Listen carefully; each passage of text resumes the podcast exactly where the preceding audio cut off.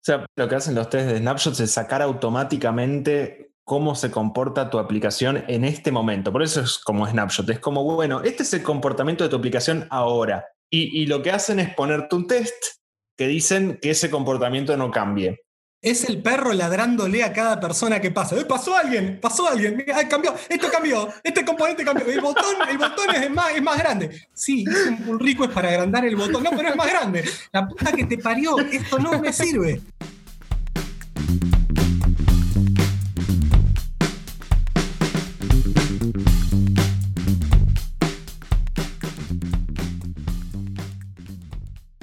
Bienvenidos a Pojo y Nada, el podcast de Bookbar donde hablamos de programación y temas relacionados. El día de hoy vamos a estar hablando de test end-to-end, pero no de todos los test end-to-end, sino Hoy de los que queremos hablar son un poco con los que nos sentimos más cómodos o que en algún momento nos topamos. Que son más que nada las pruebas automatizadas que lo que hacen es verificar que un sistema de punta a punta funciona. En particular un sistema web, que es con los que tenemos más experiencia nosotros. Lo que hace un test en tu end es simular el funcionamiento de nuestras aplicaciones y después verificar que sea correcto. Esto no es una definición teórica. Eso no era un test común. El test común no prueba el, todo el sistema integrado de punta a punta. O sea, en un test común, por ejemplo, no te fijas que una operación más chiquita te funcione, pero en un end-to-end yo levanto el frontend, levanto el backend, me conecto con todos los sistemas que me tengo que conectar, etc. Ese va a ser el foco de hoy.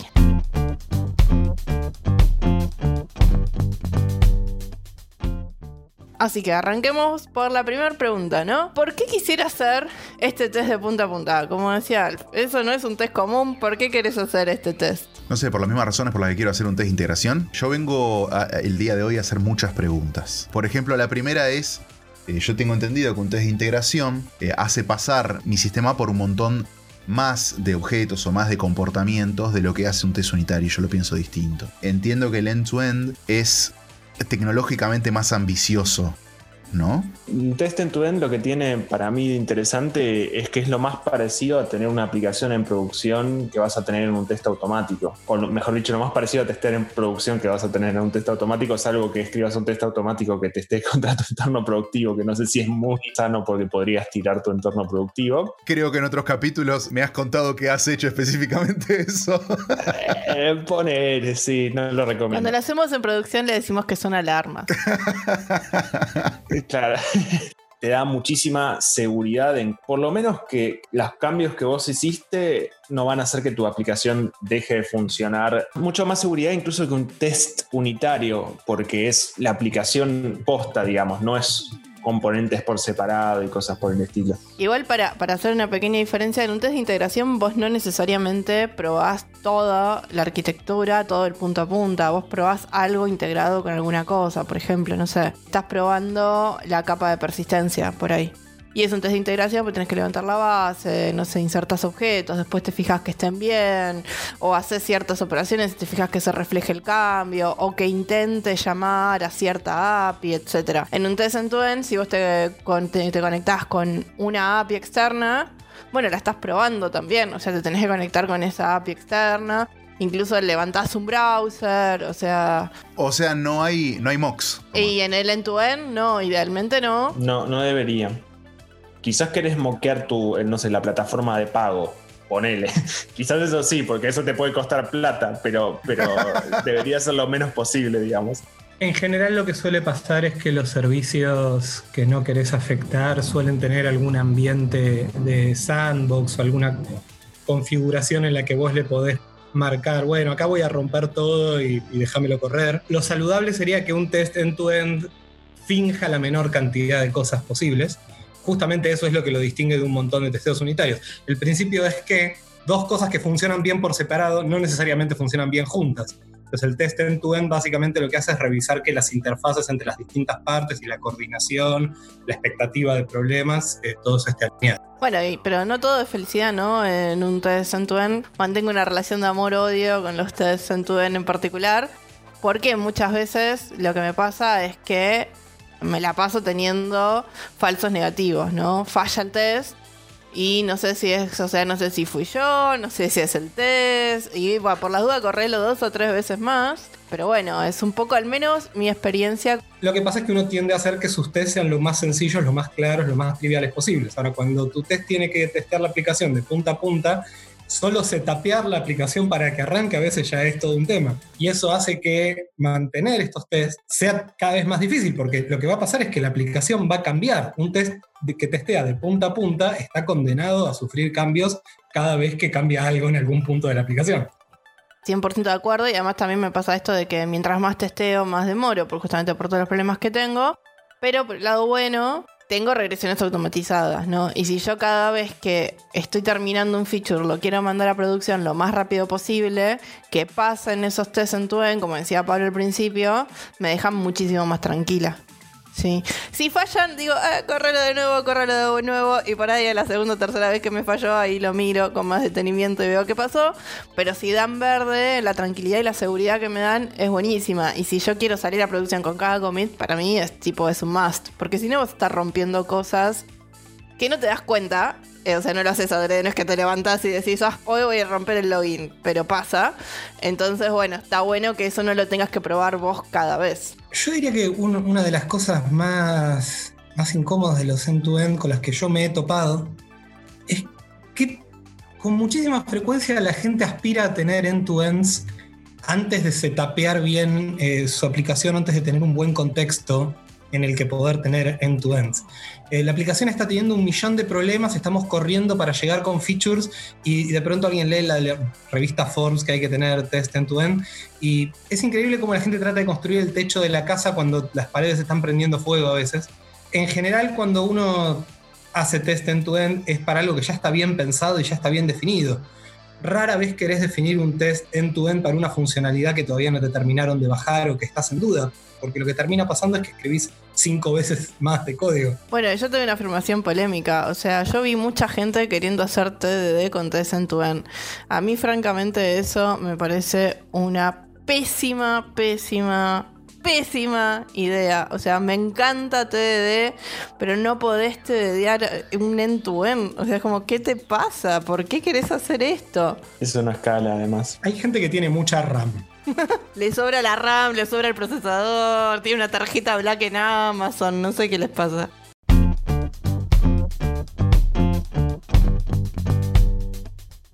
Yo comparto la idea, calculo que viene de la mano de que cuanto más le dedicas a los end-to-end, luego, primero que más tiempo empiezan a llevar la corrida de test, que es un problema que se podría resolver con, con plata y con tecnología a lo mejor, pero segundo que también se empieza a hacer cada vez más firme, más, más eh, escayolado tal vez el, proceso de desarrollo.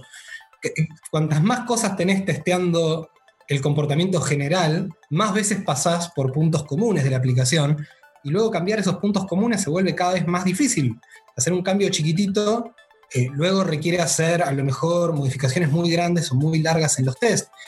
Y el problema es que esos cambios tienen que ser hechos de forma atómica, porque vos no podés dejar la mitad de los tests a medio hacer algo de testear end-to-end es que muchas veces vos tenés que empezar a analizar tu aplicación desde la interfaz, ponele, y tener una batería de test end-to-end sobredimensionada te lleva a que luego pequeños cambios de interfaz lleven a varias, eh, tal vez semanas de desarrollo y muchos conflictos al marchar también.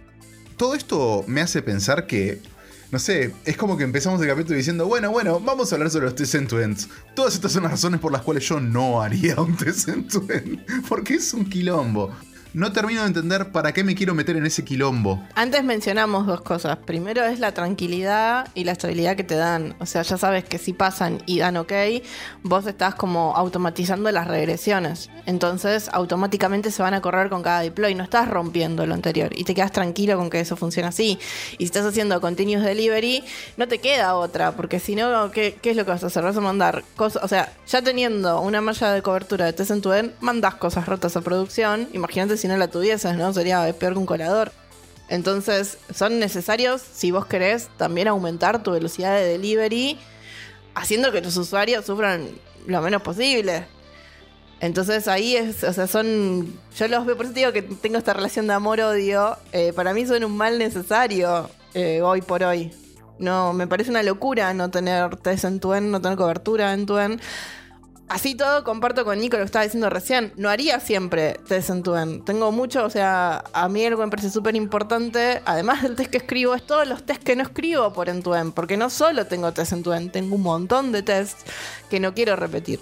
Yo solamente testearía funcionalidad estable, funcionalidad que es eh, core, o sea, lo que se conoce como el camino feliz o la avenida ancha o la metáfora que quieras usar, es básicamente, viste, el must que tiene que cumplir tu aplicación.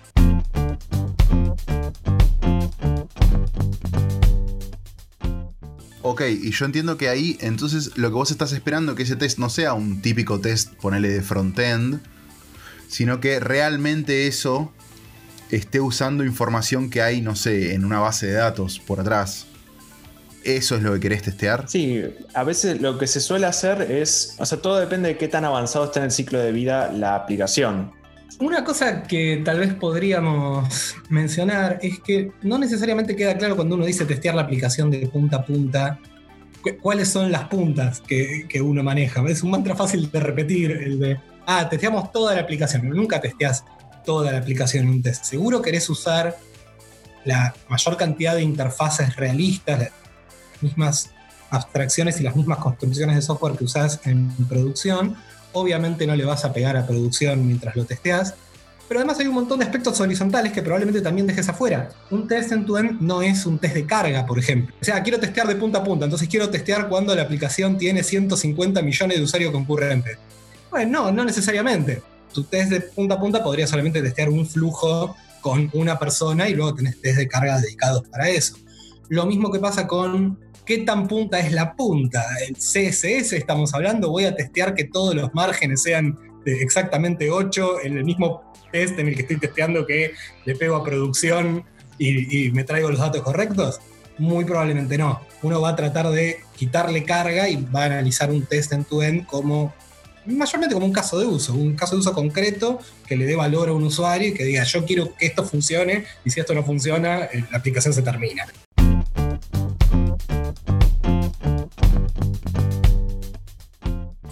Por ahí queda más claro si vamos con un ejemplo. ¿Qué les parece si pensamos si tuvieses que testear Twitter? Lo que yo pensaba es justamente, ¿qué testearía el feed? Eh, yo testearía también eh, que se pueda tuitear, porque es básico, poder escribir un tweet y que el tweet aparezca publicado, retuitear, darle like y que aparezca y... Eh, uh, bloquear un salame. Yo te diría que se puede bloquear un salame. Estaría bueno. Hoy en día, hoy en día es vital eso. y también eh, testearía que, que funcionen los mensajes directos, ¿no? Un, un DM, una cosa así. Honestamente, no testearía infinito más. O sea, me fijaría que funcione la búsqueda, pero no es que de golpe haría, bueno, ahora voy a buscar una palabra, ahora voy a buscar dos palabras, ahora voy a buscar tres, ahora voy a cambiar las palabras del lugar. No, esos son test por ahí de integración, como vos decías antes, donde pruebo el motor de búsqueda si es algo que construí yo. Si es algo que yo no construí, tampoco lo testearía, porque asumo que estoy usando un producto que funciona bien y si no lo tendré que cambiar. Entonces, además de lo que sí testearía, está bueno hablar de lo que no testearía. O ponerle, no sé si testearía en un test en tu end, qué pasa cuando trato de tuitear más allá del límite de caracteres. Bueno, quizás sí. Pero sería el mismo. El que está escribiendo el tweet trata de escribir de más, verifica que me diga eh, está todo mal y después borra lo que le sobra y lo tuitea. O sea, sería como el mismo test. Sería, sería un único test que testea, eh, un, como si un usuario estuviera usando Twitter, que obviamente te terminaría testeando esa parte. Pero no, no haría un test aparte que sea, bueno, un usuario trata de tuitear más cantidad de... o algo así.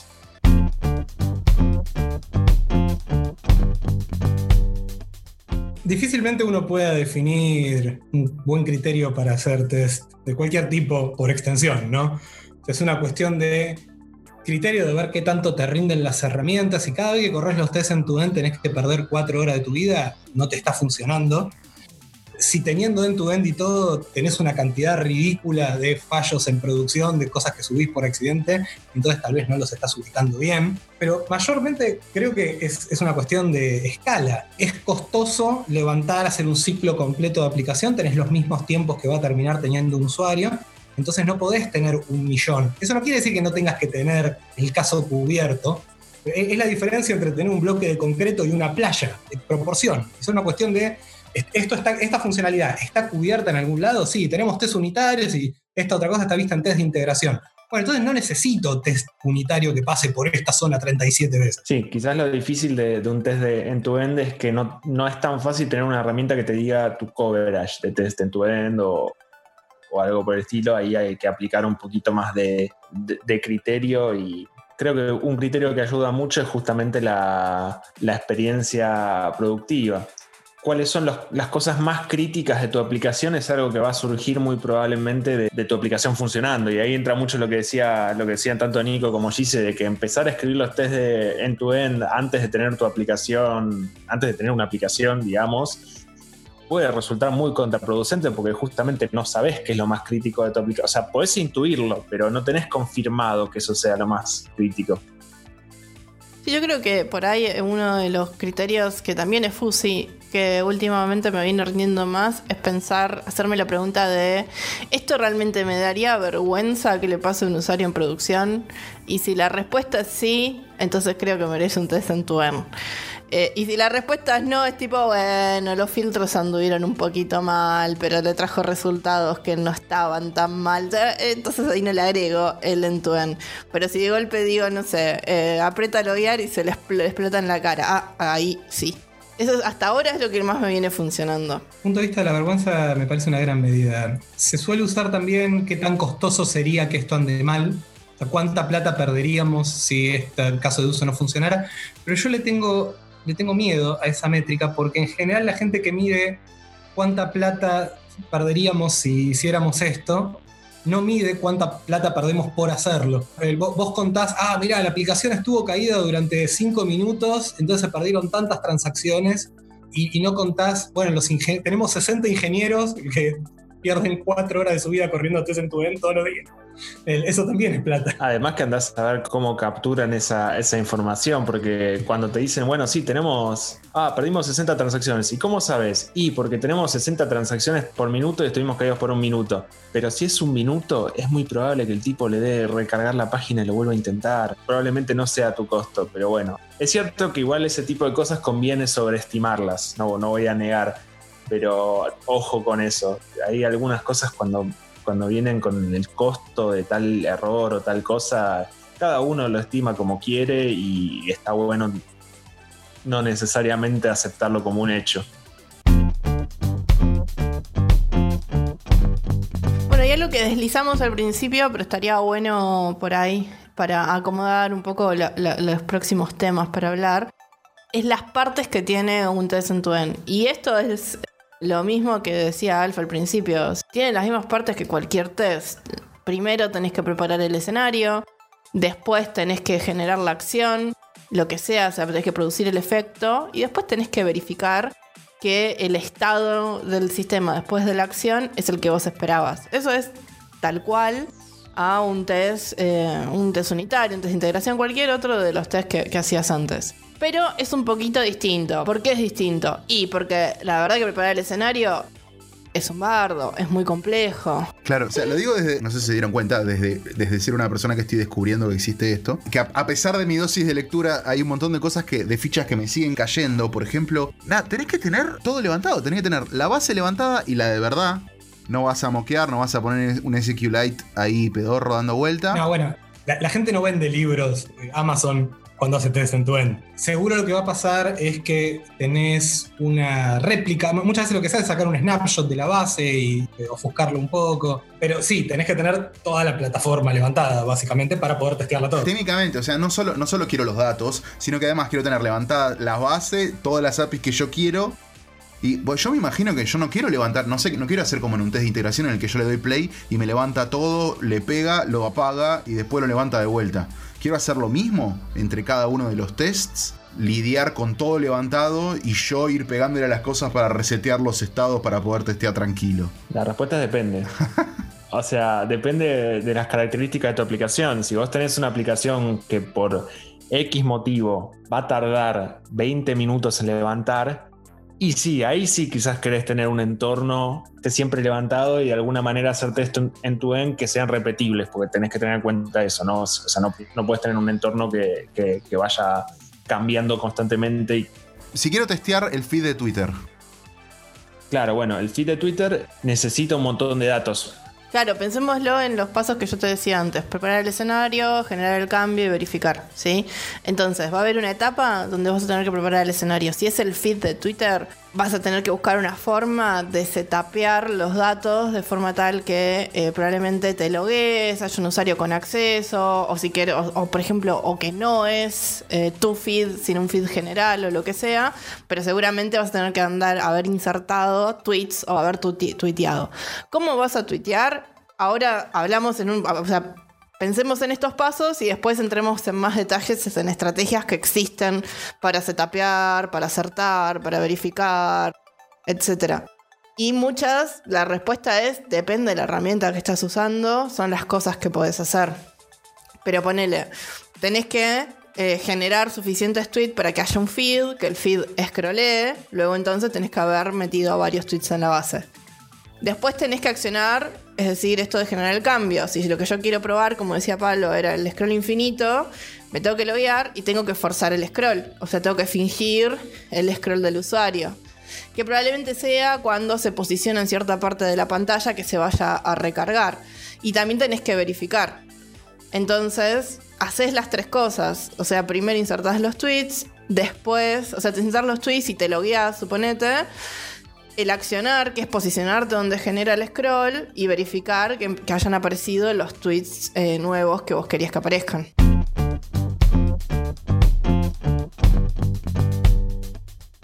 Hagamos otro ejemplo por ahí. Quiero probar algo más sencillo, no sé, escribir un tweet. El setup es que yo me pueda loguear, que pueda entrar, ¿sí? El accionar es disparar el composer, o sea, disparar el empezar a escribir el tweet y después lo que hago es darle al publicar y que verifico y que por ejemplo esté en la timeline, ¿sí? O que se vea mi perfil o verifico las dos cosas. Claro, yo en realidad me estaba imaginando como que lo que yo voy a querer, o vos estás diciendo que, verifico en el frontend que se pudo crear. Yo, yo me estaba imaginando como un, un test end-to-end, me estaba imaginando los dos end. Yo aprieto publicar de este lado y me fijo que en la base de datos, en el registro correspondiente, exista. Pero si lo ves en tu pantalla es porque está otro end-to-end que puedes tener es un usuario con otro. O sea, yo me fijo que tuiteo en un usuario y lo veo en el, en el feed del otro. las E no son importantes. No, hay que confundir las E de end-to-end con las P de peer-to-peer. esto no se trata de que de una persona llegue a otra, esto se trata de cubrir todo, toda la aplicación. Y mayormente la parte que uno tiende a excluir de los otros test es el frontend. La parte molesta del end-to-end, si querés, al momento de construirlo, es que vos tenés que interactuar con el esqueleto que normalmente representa tu interfaz.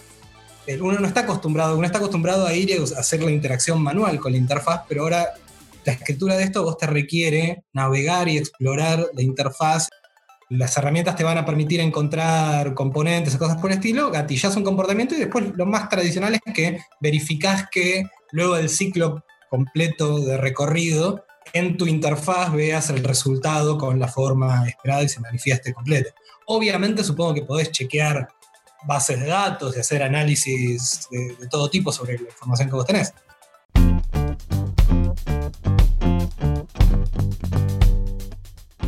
Sí, de hecho, hagamos una cosa, vayamos eh, ahora sí parte por parte para hablar de, por ejemplo, estrategias que se usan para preparar el escenario, ¿no? Dijimos que lo primero que hay que hacer es hacer el setup de los datos.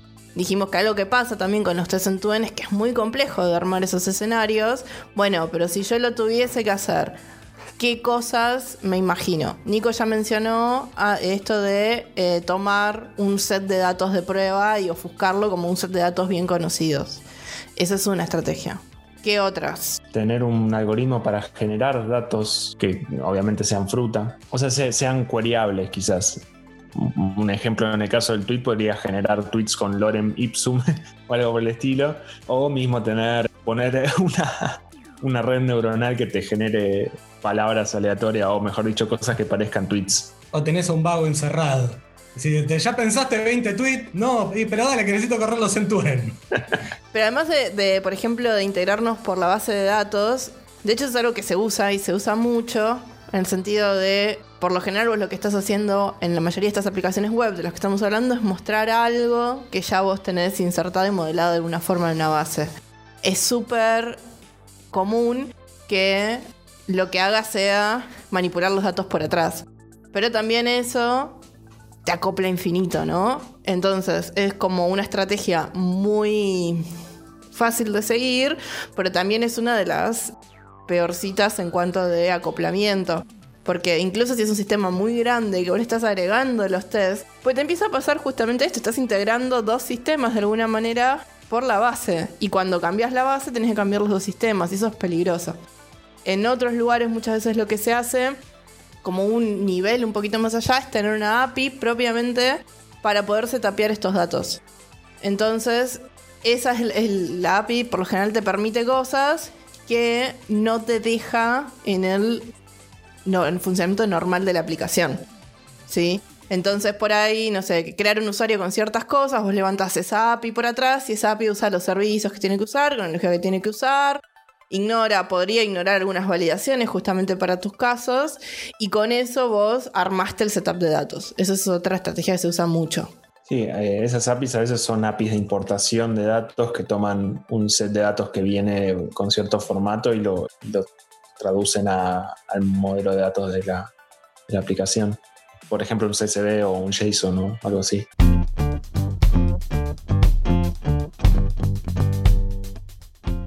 Otro, por ejemplo, que se usa mucho y que viene eh, recomendado más que nada por algunas herramientas es estabiar los, los requests y quedarte con las respuestas. A mí eso no me gusta porque no es un verdadero end-to-end. O sea, ¿qué es lo que sería? Es como fingir el backend. Yo grabo re- respuestas. No es que las hago, o sea, las grabo. Hay una, hay una, una herramienta que se mete en el medio y me captura cuál sería el response del rico que estoy mandando. Y después levanto la aplicación y lo corro contra ese set de respuestas grabadas. A mí no me gusta justamente por esto, porque no es un verdadero test en end y eso lleva a que estás muchísimas veces regrabando y regrabando. Y después al final no te quedas realmente tranquilo, no te da esa, esa seguridad. Pero bueno, la verdad que está re de moda. Eso por no decir que después no anda algo y vos empezás a pensar, ¿es la, la herramienta que puse en el medio o es la que puse en el medio de la que puse en el medio? De, de hecho, ese es tal vez una de las, las dificultades, el salto de tecnología que tenés que hacer cuando empezás a implementar estos end-to-end. Tal vez lo piensa como, bueno, a ver, me, me largo y los hago así de, de- de guapo y, y, no sé, vas a tener que leer capaz la documentación de la herramienta que estás usando primero para entender qué está pasando y qué son estos. No, no puedes solo mirar otro test y esperar lo mejor. Vas a tener que entender bastantes cosas de la arquitectura que tal vez solo trabajando en el dominio no necesitabas entender. Eh, sobre todo si estás insertando herramientas en el medio, estás estabeando requests. Hay algo que se llama static user, pero es muy parecido a lo que decíamos antes de tener datos bien conocidos. Y después viene el dynamic user, que es similar a lo que decía Alf, eh, de que en cada corrida se limpian los datos. Y después, ¿qué tanto se limpian? ¿Qué tanto, o sea, si yo implosiono la base de corrida a corrida o no? Honestamente, en teoría, esas son ideas que parecen muy buenas, porque realmente serían re independientes, pero en la práctica ya sin tirar todo, sin hacer un montón eh, de esas cosas, ya mis test, como dice Nico, mis test en tu end, por ejemplo, tardan de 30 a 40 minutos. Imagínate si implosiono la base y levanto el sistema cada vez. Honestamente, al menos las tecnologías que yo conozco hoy no están ahí, no me dejan hacer eso, entonces hoy no lo puedo hacer. ¿Sería lindo? Sí, me suena utopía. A veces los, los tests son un espejo en el que nos, vemos obligados a vernos como somos. A, lo mejor cuando uno ve el end-to-end y dice, oh, pero no, no podemos hacer esto porque nuestra aplicación tarda cinco días en levantar. ¿Y por qué tarda cinco días en levantar la aplicación? Tal vez no lo podemos solucionar. O sea, atamos todo el setup con moco. A lo mejor hay algo que se está corriendo 37 veces que no debería. A lo mejor tenés algo que tendría que estar cacheado. Eh, a lo mejor estás pasando por una serie de procesos Che, mis 1500 migraciones, me estás diciendo que son un problema. Mirá si quiero volver a la- al sistema eh, del ¿Qué pasa si 2005. los 60 vuelven como prometieron? Sí, eh, se- suele venir eh, acompañado de un miedo a ese tipo de cosas. Una cosita que me gustaría mencionar de preparar el escenario también es que es algo que, puede venir bastante ayudado por, herramientas de DevOps. Eh, algo que mencionaba Nico, por ejemplo, es el tema de los snapshots y qué sé yo. Eh, quizás mucho más rápido que tener una cosa que implosione la base de datos y, que la vuelva a levantar, es mucho más fácil sacar una imagen de una máquina virtual en un momento particular y tener esa imagen como la imagen que levantás para correr los tests y después es lo que implosionás es esa imagen, o mejor dicho, lo que implosionás es esa máquina virtual. Todo depende obviamente del caso, ¿no? Pero quizás eso puede ser mucho mejor que, que implosionar la base de datos.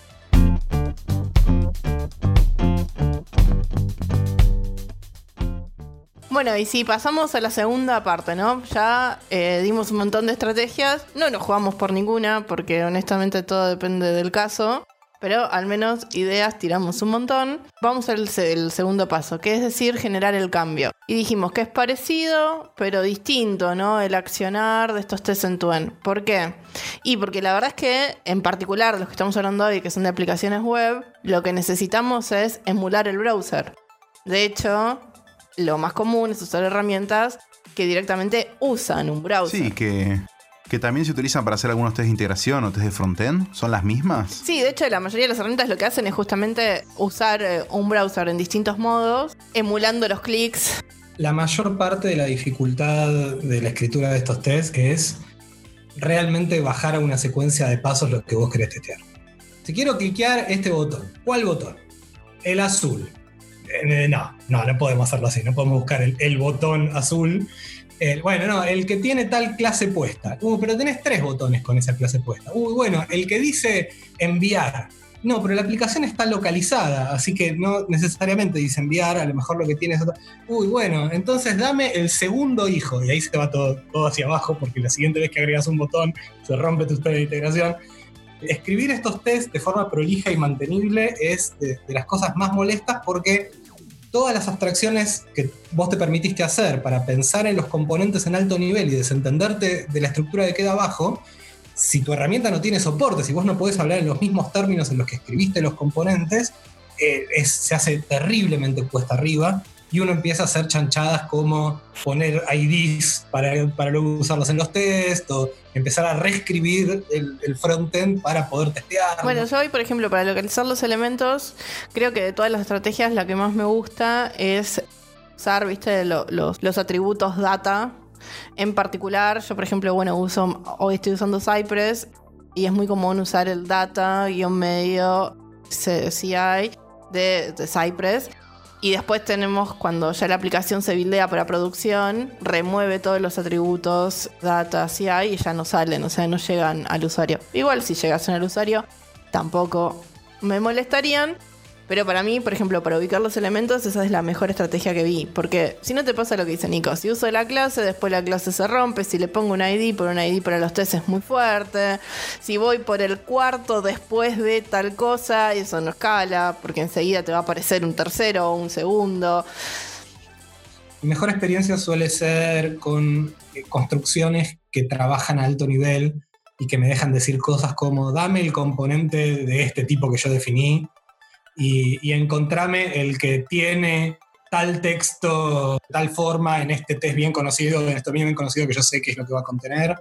Porque en el momento en el que tenés que romper eso y empezás a acoplarte a lo que hay por abajo de tu framework, en general luego cualquier migración o cualquier cambio de tecnología o lo que sea, se tira todo abajo. Estoy tratando de imaginarme cómo sería la interfaz, esta que hablaba Nico, de alto nivel, que me permite a mí hacer assertions sobre toda la página, digamos. No, bueno, vos, normalmente no haces asserciones sobre toda la página. Lo interesante es el lenguaje en el cual vos podés expresar sobre qué elemento de la página querés hablar. Entonces vos le decís a toda la página, localizame el componente en estos términos y luego tenés construcciones tal vez interesantes para hablar de lo que sea que estás queriendo testear. Una, opción podría ser, bueno, esto tiene que tener tal texto, pero ¿qué pasa cuando vos tenés un componente que tiene estado, ponele? Lo que necesitas testear, ah, esto tuvo que haber quedado con tal estado ya seteado para la próxima y no sé si me da un feedback o no visual. En esos términos está bueno poder hablar con algo de eh, alto nivel. Muchas veces también pasa que no, no tenés una herramienta de alto nivel y todas estas cosas terminan pegándole un Cypress una cosa por estilo por abajo. Entonces, tarde o temprano algo está mirando el DOM. Esas búsquedas llevan tiempo. Punto es que no te lo tengas que fumar vos. De mi experiencia trabajando con algunas aplicaciones que no son estándar, con algunas cosas que son aplicaciones de tiempo real o con juegos o eh, se hace todavía más difícil porque vos acá por lo menos tenés una aplicación web, vos tenés eh, probablemente un modelo de componentes, un DOM, una forma tal vez declarativa de pensar en las entidades. Cuando lo que querés testear son píxeles en una pantalla, olvídate. No podés agarrar y decir, bueno, la, la, pantalla tiene que verse exactamente así como este PNG. es, es inconcebible. Sí, por eso, digamos, estamos hablando de, test end-to-end en, web, que afortunadamente tenemos esa, posibilidad y sabemos que los browsers en general andan bastante bien, en donde si vos tenés un elemento del DOM, podés asumir que ese elemento es en cierta manera traducible a lo que va a ver el usuario. Que incluso no es tan así. Puede pasar que un test end-to-end te pase, pero quizás el elemento al que le estás haciendo clic no está en el lugar correcto o algo por el estilo. Eso es mucho más difícil. De o no se ve. O no se ve, sí, sí, sí.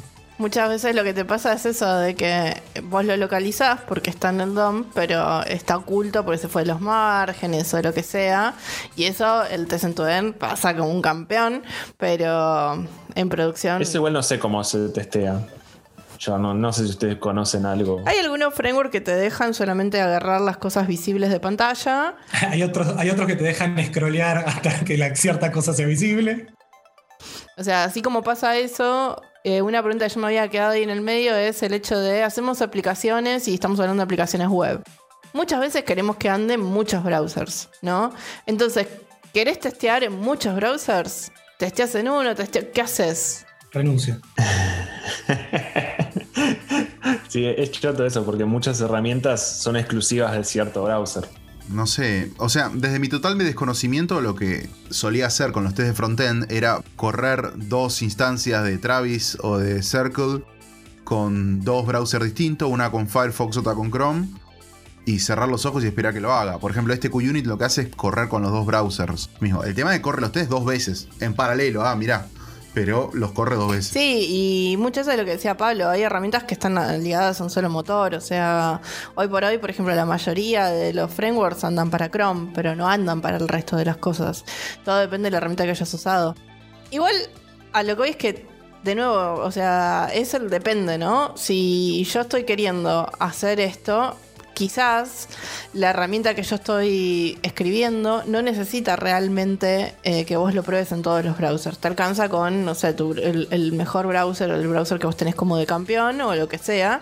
Y también hay otras herramientas que vos las podés conectar, por ejemplo, por ejemplo, a ver si vos querés testear una aplicación que funciona en un browser de celular, vos podés conectarlo con alguno de estos lugares que son emuladores de y lo mandás a correr con ciertas configuraciones, etc. Pero lo que pasa muchas veces con eso es que te suma tiempo. Y como decía Nico, el tiempo también es dinero.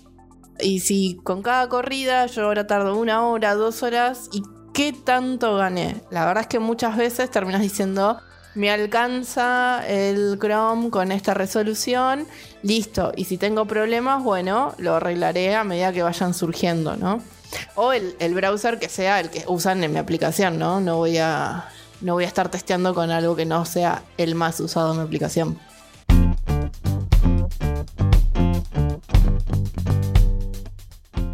Y nos queda la última parte, ¿no? Ya hablamos de accionar, hablamos de stapear y nos queda la parte de verificar. Que esto decíamos que al principio que lo que hacemos es verificar que sea el estado correcto. Un poco estuvimos eh, deslizando de cómo es que podemos verificar las cosas, cómo localizar los elementos, pero un poco la gran diferencia y, el cambio mental que tenés que hacer con este test en tu N es que vos verificás todo lo posible en un mismo test no vas haciendo como una verificación lógica por test. Verificas un montón de cosas a la vez. Por ejemplo, el caso que decíamos antes eh, con Pablo. Estoy haciendo el tweet y me fijo, me paso de caracteres, me fijo en el mismo test que eh, me salte la validación, después los borro, después tuiteo. No voy a hacer tres tests. ¿Eso es por el costo de tener todo levantado? ¿Eso es por el costo de correr un solo test? Entonces te conviene meter todos los asserts de una, digamos. Sí, o sea, ponele que el punto en el que llegas hasta poder escribir un tweet te cuesta 10 segundos de ejecución. Entonces, si vos tenés 28 millones de test para que, que, llegan todos a ese punto, vas a tener 28 millones multiplicado por 10 segundos de eh, procesamiento. En cambio, quizás si vos en ese punto te pones a testear todo lo que podés testear en ese punto, esos 10 segundos te los comiste una sola vez. Y además tenés el, te sirve como control extra de que todas esas cosas que vos estás acertando están ocurriendo en simultáneo. Y, no que cuando haces una te destapas de la otra, eh, que, también a veces para algunas de las cosas que uno testea con test de integración eh, puede llegar a estar bueno. Yo creo que es mayormente por un tema de economía. Bueno, y otra cosa interesante que te empiezan a pasar es que las aserciones, como decimos, suelen ser estar atadas al tiempo, como a timeouts, porque vos decís, y fíjate que haya un texto. Y pero por ahí tardó en cargar. Entonces es como, no podés ir a hacer el azar común de tipo, esta suma, hice esto, sumé, el resultado es tanto. Bueno, no podés pensarlo así, tiene que ser todo asincrónico. En realidad no es que vos acertás, es como verificar que pase. Y ese verificar tiene un timeout asociado. Si no pasó en X segundos, ahí sí te falla. Eso por no decir, muchas veces la página en la que vos gatillás un comportamiento no es la misma página en la que el flujo termina. Y no solamente porque te redirecciones, sino porque a lo mejor abrís un modal, ahora hay algo visible, hay algo en pantalla un componente que existe. Gatillás un comportamiento, ahora el componente no está más. Y vos querés chequear, ah, bueno, tuvo que haber pasado tal. Bueno, no, los tiempos y los momentos te, pueden llevar a flujos distintos. Y también esto de, eh, fíjate cómo hablábamos, ¿no? Las aserciones son rebadas. Fíjate en los ejemplos que decíamos, ¿no? Yo voy y escroleo mi timeline de Twitter y que aparezcan cosas. O sea, no digo que, aparezca exactamente lo que yo quiero en el momento que yo quiero. Es como, bueno, que aparezca algo nuevo. Que eh, genere esto y me dé un mensaje de ok, pero no el mensaje con este texto. Porque vos no querés testear eso. Porque si no que estás testeando la localización. Quizás lo, que tenés que, hacer a veces es traducir esas, esas cosas vagas a aserciones. Estoy scrolleando mi, mi timeline de, Twitter. No me interesa el orden en que aparezcan las cosas, pero sí me interesa que me aparezcan cosas que estoy siguiendo. Entonces, bueno, poder tener alguna manera de acertar eso. O mismo me interesa que sean cosas relativamente recientes. Entonces, por ejemplo, acertar que la antigüedad de un tweet sea menor un día. Pero bueno, cosas vagas traducidas a aserciones. En general, sobre todo, uno trata de evitar todos los aspectos que pueden testearse de otra manera más simple que consuma menos recursos. Todo lo que sea CSS, transformaciones, animaciones, eso lo, lo omitís. Lo que haces es esperar a que eh, esto termine de pasar. Cuando terminó de pasar, sea por una transacción, animación o lo que sea, chequeas valores, chequeas datos, chequeas cosas más concretas. Y todo lo que sea más fantasía, más detalle, más eh, fácil de testear de forma aislada, lo haces porque consume menos tiempo, menos recursos, menos fuerza.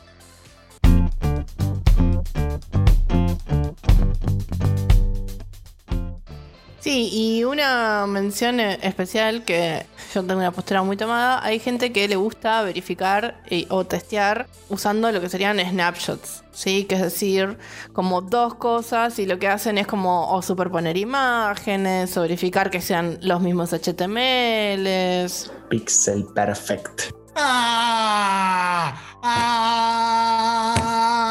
Testeo de snapshot y la concha de tu madre. ¡Ah! Sí, eh, es tremendo. O sea, la verdad es que yo los test de snapshot me dan pesadillas. Nada, siempre están mal los snapshots. O sea, son súper, súper eh, flaky, más flaky de lo común. Es una pésima idea. ¿Qué estamos testeando? Tengo muchas dudas, tengo mucha bronca con los test de snapshots. ¿Podemos comentar un poquito qué son? El test de snapshot es esa alarma del auto que suena a las 4 de la mañana y que ya ni siquiera revisás porque estás seguro de que fue una paloma. el test de snapshot consiste en. El test de snapshot consiste en sacar justamente un snapshot, por ejemplo, de cómo está el árbol de componentes ahora mismo y decir, así debería verse mi árbol de componentes. Corro una serie de pruebas y digo, si yo construyo el componente así, esto debería verse de ser idéntico, por lo menos ser similar en todos los aspectos correspondientes a este otro árbol de componentes, que es una cosa genial para hacer en una aplicación que está en desarrollo, porque lo que pasa es que los componentes cambian durante el desarrollo y los desarrolladores después dejan de mirar esas alertas de snapshot, ¿no? directamente corren los tests con menos update simplemente pasás a ignorar los snapshots completamente. Nunca, nunca, en 12 años de desarrollar, jamás detecté algo en un test de snapshot.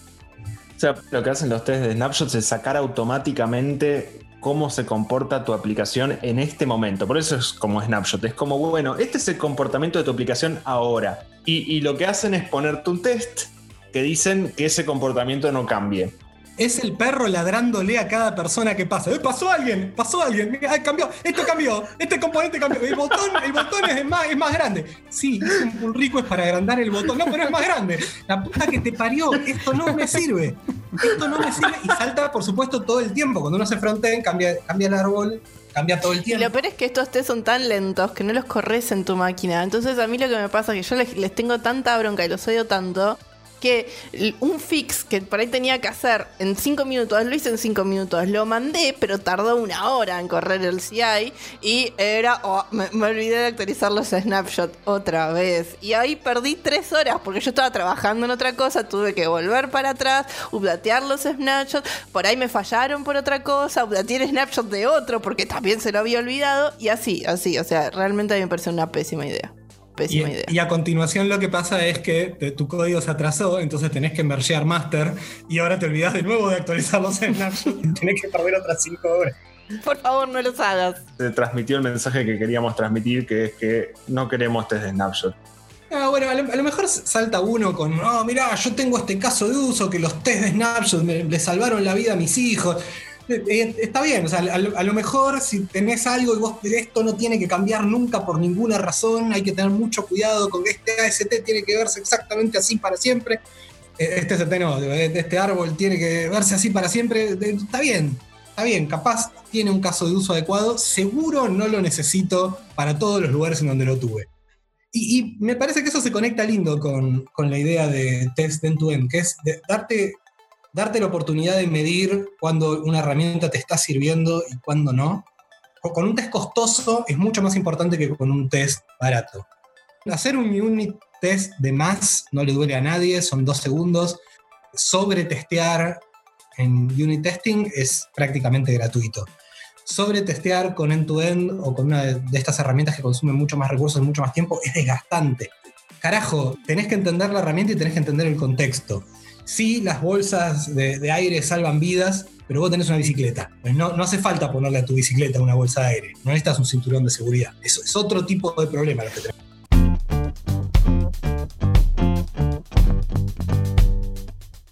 Bueno, y después de tanto rantear y tanto hablar, me gustaría que justamente hablemos una de las últimas cosas que nos quedaron pendientes, que es las herramientas que existen hoy, ¿no? Más alejados de los ejemplos, más alejados de la teoría, con qué framework nos, topamos, qué cosas sí nos gustaron, qué cosas no. Yo imagino que debe ser una cosa muy, muy difícil de hacer una de estas herramientas, porque veo que todas están, todas las que yo conozco están paradas en Selenium, en algún nivel tarde o temprano todas terminan usando a la misma. Me imagino que si en algún momento se cae o ya no se puede mantener más o lo que sea, se van a caer un montón de, construcciones alrededor porque hacer esa interfaz con los browsers y simular los eventos debe, ser un hilado re molesto.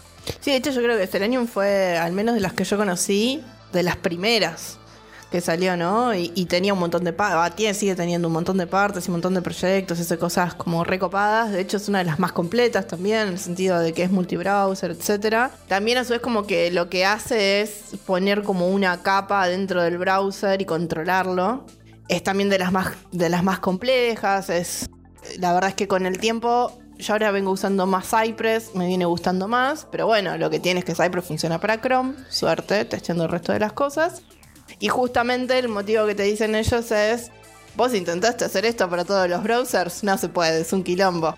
Es una de las cosas, e incluso te challengean si realmente necesitas soporte al resto de las cosas. Es eh, puesto un buen punto. si no fuera por nosotros, Internet Explorer hubiera muerto 10 años antes. Lo que tiene Selenium es que es, es compleja. Hace falta leer un poco sobre la herramienta, hace falta entenderlo. Y si usas una cosa de menor escala, hay que entender entonces que el escalado que vas a poder tener es parcial también. O sea, vas a venir trabajando con test como un campeón y si en algún momento te dices, ah, bueno, tenemos que testear esto de tal otra manera. Y bueno, no, no se puede. Hay que migrar todo lo que tenemos hecho a otra herramienta o hay que, implementar otra construcción porque eh, tiene límites. A mí me gustaría hacer una mención especial que es Puppeteer, que también es Chrome igual, pero lo que tiene de interesante Puppeteer es que lo que te permite es levantar eh, un browser y hacer cosas con ese browser de una manera headless que se llama. Y yo la, he usado mucho para, hacer pruebas end-to-end que poco convencionales, que requerían levantar varios browsers y hacer interacciones entre esos, esos browsers. Está buena, pero bueno, el problema es que obviamente es de bajo nivel y no está pensada solamente para hacer test, con lo cual, quiera, no estoy seguro si tiene cosas de aserciones o cosas así. Creo que de hecho no, sino que simplemente es como una API para interactuar con el browser. Pero nada, me gustaría mencionarla porque la estuve usando mucho y, tiene muchas posibilidades. Bueno, a mí algo que, me gusta mucho de las herramientas y la mayoría de estos frameworks, o sea, yo últimamente había estado usando bastante Serenity, eh, que es como es una vuelta de rosca sobre Selenium. Se para sobre Selenium y le agrega un montón de cosas. Te, ayuda, te da al menos un marco, un patrón para que organices tu código de una forma distinta. Y otra de las cosas también que hace es, como evidencia, te permite sacar eh, screenshots, incluso levantando el browser como en modo fantasma, en modo headless. Incluso genera el screenshot y vos lo ves en el CI, etc.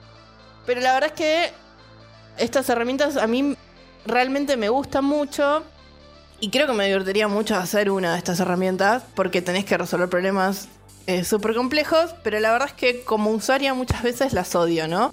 Entonces ahí está mi relación de amor-odio, de, oh, qué increíble. Además vos estás corriendo los test en tu end y lo pones de forma tal que no sé, se te levanta en la pantalla y alguien pasa por atrás de tu pantalla y decís, oh, mirá qué increíble, se te abren las ventanas, se te cierran, sale verde, sale rojo.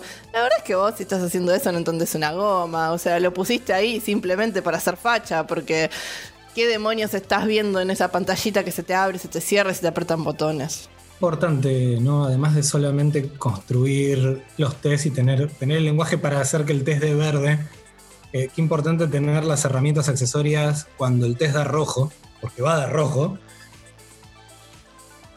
más de una vez me ha pasado de que me salte un error. Bueno, eh, el test falló. Ok, ¿qué pasó?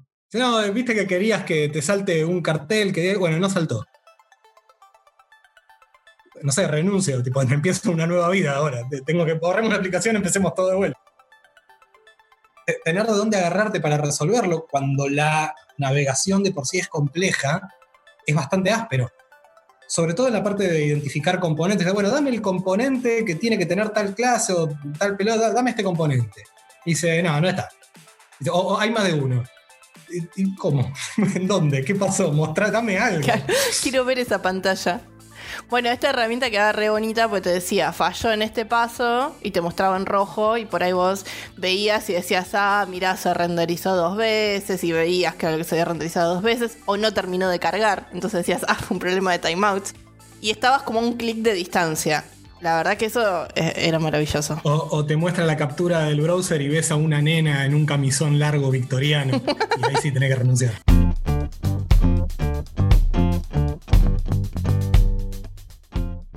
Bueno, y para ir cerrando, de las herramientas que conocen, ¿cuál elegirían? Tengo poca experiencia con, Selenium, por ejemplo, y mi, experiencia con Selenium fue, es un quilombo. Probablemente si tuviera que empezar un proyecto de cero sería Cypress, porque me da la sensación de que es como la más fácil de configurar y levantar rápidamente y la que más features te da eh, así de una. Pero Cypress está, está bueno, pero quizás para, otros casos creo que prefiero Papetir porque me da ese control de bajo nivel de, poder levantar eh, browsers eh, a lo loco y hacer lo, que yo quiera con ellos. Bueno, yo también elegiría Cypress en el estado actual de las, de las cosas, a nivel que evoluciona y cómo salen los features y, y el resto de las cosas. Me parece que es una de las más interesantes para seguir y que también es sencilla. Y algo que me encanta, al menos de Cypress, es la documentación que además de enseñarte cómo usar, te va tirando tips, viste, de buenas prácticas, te va enseñando a medida que te va explicando. Y eso me parece muy importante, justamente por todos los temas que va pasando. Y a medida la verdad es que lo que es Cypress hoy, nada que ver a lo que era Cypress al principio y se mueve a un ritmo muy interesante. Una cosita más para comentar que es, bueno, obviamente para Test en no solamente necesitamos algo que levante un browser y lo corra, sino que también se necesita algo que levante el entorno. Y ahí también hay un montón de herramientas a, mencionar, pero creo que la, principal es Docker. si tu aplicación está dockerizada, hacer un test en tu end es 90% más fácil que si no está dockerizada. Pero igual hay, muchas otras herramientas también que se pueden usar para eso, pero suelen ser más atadas de, a DevOps e infraestructura y yo la verdad que no las conozco. Bueno, y ya llegando al final del capítulo, algo al menos que me gustaría decir a mí es que vuelvo a lo mismo como arrancamos, ¿no? Yo creo que los test en tu end son hoy por hoy lentos, innecesariamente complejos, difíciles de hacer, difíciles de mantener, generan demoras, dudo cuando fallan, pero también la verdad es que me parecen indispensables. O sea, hoy por hoy no, no me animo a, a mandar algo a producción sin tener los casos más importantes cubiertos con mis test en tu ¿Y por qué hablo de los casos más importantes? Por todo lo anterior, por todos los problemas que tienen. A modo más filosófico, yo me rehuso a pensar que el estado de los test en tu hoy es el estado de los test en tu por siempre. Entonces, me gustaría pensar que el día de mañana ya no voy a tener estos problemas. Me gustaría pensar que vamos a haberlo encontrado la vuelta, los test de snapshot para que no generen tanta ira, tanta bronca, o que va a ser posible lo mismo que decía Alfa al principio. Tiras el test y lo volvés a setapear cada vez. Me encantaría que sea así. Pero bueno, la tecnología ahí no me deja. Y hay algo que se me ocurre que podría llegar a pasar a futuro que estaría bueno. Voy a tirar una buzzword básicamente y voy a decir que yo creo que con Machine Learning e inteligencia artificial eventualmente podríamos llegar a tener test de snapshots más inteligentes o cosas de ese estilo y eso, eso me gustaría que en un futuro exista. O sea, una pequeña inteligencia artificial que se dé cuenta cuando una aplicación está realmente rota sin que yo tenga que escribirla. Ah, eso te lo digo yo. Esta aplicación está realmente rota. Son, 600 eh, pesos. por alguna razón, cuando le das una máquina es más encantador. Puede ser, puede ser. Inteligencia artificial, le podemos poner Bitcoin también, ya que estamos. Yo me conformo con que eventualmente los etapeos de las tecnologías que usamos sean más rápidos y nos permitan reducir la brecha entre correr test unitarios y correr test end-to-end. Me gustaría también que a nivel cultural empecemos a abrazar la idea de testear eh, end-to-end para aquello que conviene y para tratar de reducir también solapamientos con otras formas de testeo. Eventualmente yo esperaría que surja alguna tecnología o algún enfoque más eh, modernoso, más dominante que plantee alguna aproximación multidimensional al test, en donde en, términos o en lenguajes similares vos puedas trabajar unitario de integración end-to-end y de alguna manera te optimice eh, esas corridas o se dé cuenta de qué cosas se pueden paralizar y qué cosas no. Esperaría que la mejora venga por ese lado. También me parece que la gran mayoría de los casos en donde trabajé mal con end-to-end -end fue porque o la aplicación no estaba bien preparada para obtener en tu end o se estaba testeando de más o de menos o los casos incorrectos. Entonces, muchas veces uno le achaca a, las dificultades técnicas o las demoras, el problema con los end-to-end y el problema era, como siempre, un boludo. A mí me gustaría que en un futuro las aplicaciones que yo realizo tengan tests end-to-end. Honestamente, lo que me llevo de este capítulo más que la discusión sobre tecnologías es la necesidad de levelear y, de tener esa tranquilidad que me dan este tipo de test a mucho más alto nivel.